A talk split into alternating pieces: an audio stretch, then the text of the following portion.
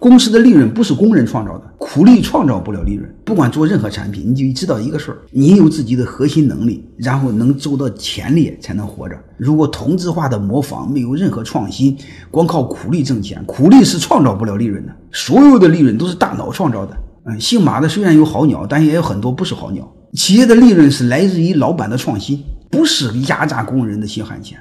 你只要有特殊的一种能力，你就可以活下来。取决于你做什么产品，取决于卖给谁，取决于你怎么卖。如果没有同质化很厉害，连前三都排不了，那基本没戏。